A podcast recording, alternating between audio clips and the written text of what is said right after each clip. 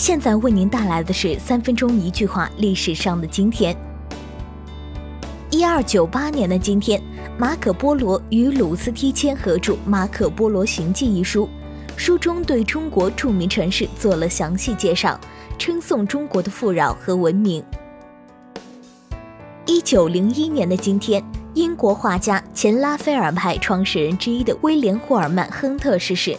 他于一八二七年四月出生在伦敦，代表作为《世界之光》。一九二三年的今天，维多诗集红烛出版，为艺术而艺术的理论表现出唯美的倾向，带有一种虚幻色彩。二零一七年的今天，中大内地学生自发组织了抗议活动。这是港校向内地大规模招生以来，内地学生最大规模的一次群体抗议活动。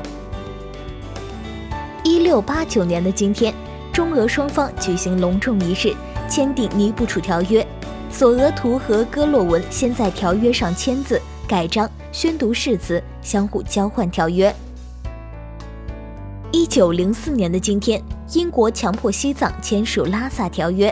荣赫鹏称，选择布达拉宫作为签约地点是要昭告万国，是英国权威重又树立西藏。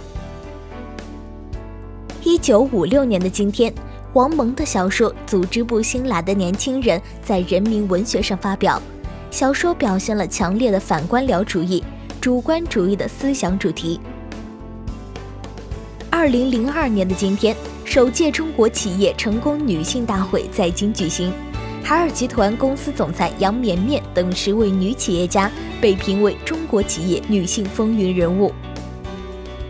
一九八四年的今天，三千名日本青年应中共中央总书记胡耀邦邀请，与中国青年友好联欢了十五天，走时依依不舍，三千人的规模堪称宏大。一九九四年的今天，我国首批十大扶贫状元在中国扶贫基金会。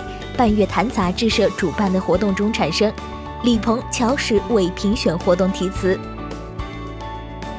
一九九七年的今天，美国和巴拿马签署巴拿马运河的新条约，将取代美国强加给巴拿马人民的不平等条约和一切有关修正案。